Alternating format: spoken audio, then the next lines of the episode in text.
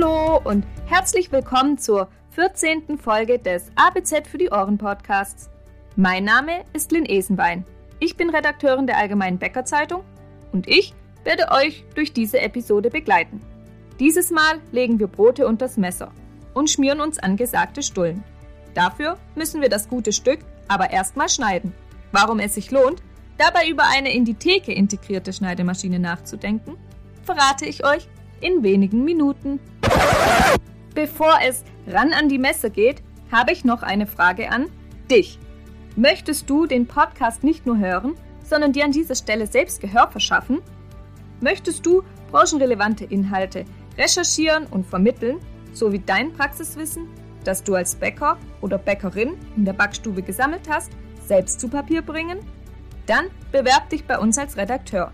Weitere Infos dazu stelle ich dir in den Shownotes zur Verfügung. Und vielleicht hören wir uns dann schon bald außerhalb des ABZ für die Ohren Podcasts. Geschnitten bitte, ruft der Kunde dem Verkaufspersonal zu.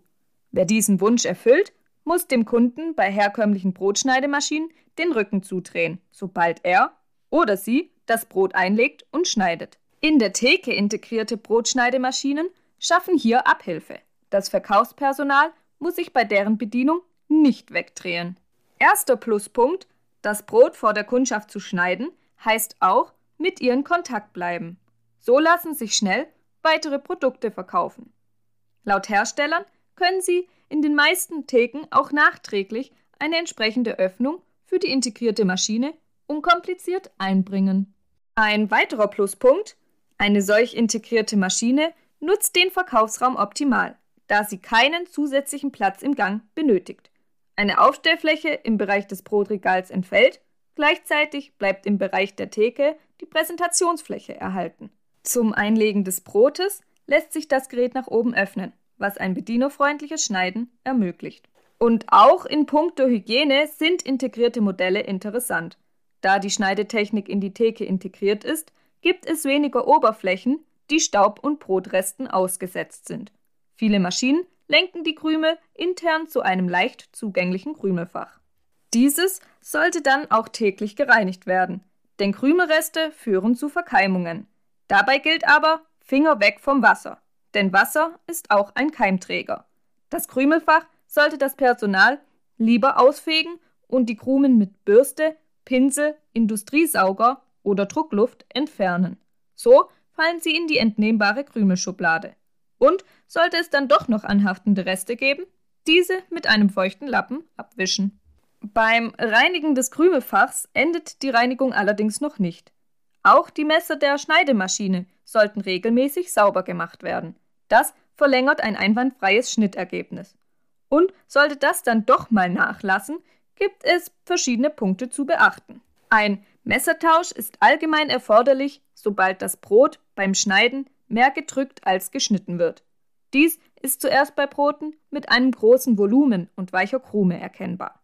Manche Maschinen melden aber auch schon ganz automatisch, wann es Zeit ist, das Messer abzugeben und es durch ein neues auszutauschen. Messer sind aber nicht nur zum Schneiden da. Auch zum Schmieren kommen sie regelmäßig in Bäckereien zum Einsatz.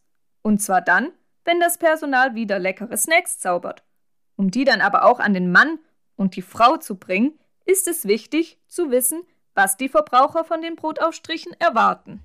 An pflanzenbasierte Ernährung kommt heute keiner mehr vorbei.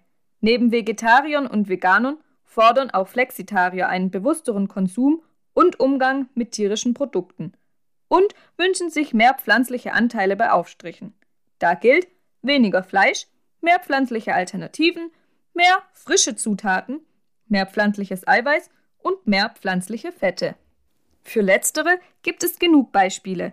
Raps, Sonnenblumen und Palmöl sowie Shea-Butter sind nur ein paar davon. Palmöl steht allerdings aus Umweltschutzgründen in der Kritik. Shea hingegen gilt bei Herstellern als eine besonders verträgliche Alternative, die bei Kunden sehr gut ankommt. Gut an kommt bei den Kunden immer auch eine vegane Alternative zu Käse und Fleisch.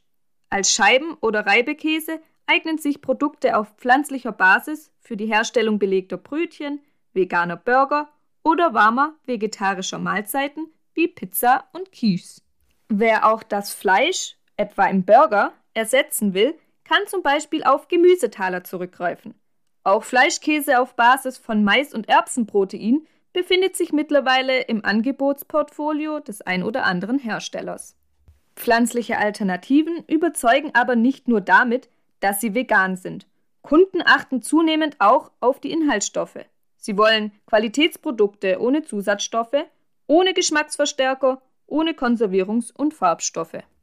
Gleiches gilt auch für das süße Frühstück, insbesondere im Hinblick auf den Zuckergehalt. Zwar erwarten die Kunden sicherlich keine Konfitüre ohne Zucker, aber es sollte so wenig wie möglich davon enthalten sein. Profilieren kann sich eine Bäckerei zum Beispiel mit zuckerarmen Konfitüren im Miniglas, mit eigenem Logodruck auf dem Deckel. Die Präsentation ist das A und O. Denn wer sich die Mühe macht, vegane und vegetarische Alternativen oder eine zuckerarme Konfitüre ins Angebot aufzunehmen, der will auch verkaufen. Preislich sind solche Produkte etwas teurer anzusetzen. Hochwertige Inhaltsstoffe bzw. Besonderheiten eines Produkts sollten daher den Kunden gegenüber transparent gemacht werden. Dann werden die auch höhere Preise akzeptieren. Fürs Marketing gilt es also, etwa die Herkunft, die Zusammensetzung und die Erzeugung der Produkte zu erklären. Das schafft Vertrauen. Bäcker sollten die sozialen Medien nutzen, um beispielsweise den Snack der Woche zu posten. Und mit diesem Tipp sind wir auch schon am Ende dieser Episode angelangt. Gerne möchte ich mich fürs Zuhören bedanken. Schön, dass ihr uns über das halbe Jahr hinweg begleitet habt. Wir sind jetzt in der Weihnachtszeit angelangt und das möchte ich zum Abschluss nutzen, um euch im Namen des gesamten ABZ-Teams eine schöne Vorweihnachtszeit sowie frohe und besinnliche Feiertage zu wünschen. Kommt gut ins neue Jahr. Dann wartet auch meine Kollegin Florentin Hübscher wieder mit einer neuen ABZ für die Ohren-Episode auf euch. Um die Tage und Wochen bis dahin zu überbrücken, hört auch gerne in unsere vorherigen Episoden rein. Dort warten neben einem Spezial mit dem Bäcker des Jahres 2021, Heinrich Heiner Beck, noch weitere spannende Themen rund um Kälteanlagen, Kaffee, Snacks und vieles weitere auf euch. Reinhören lohnt sich.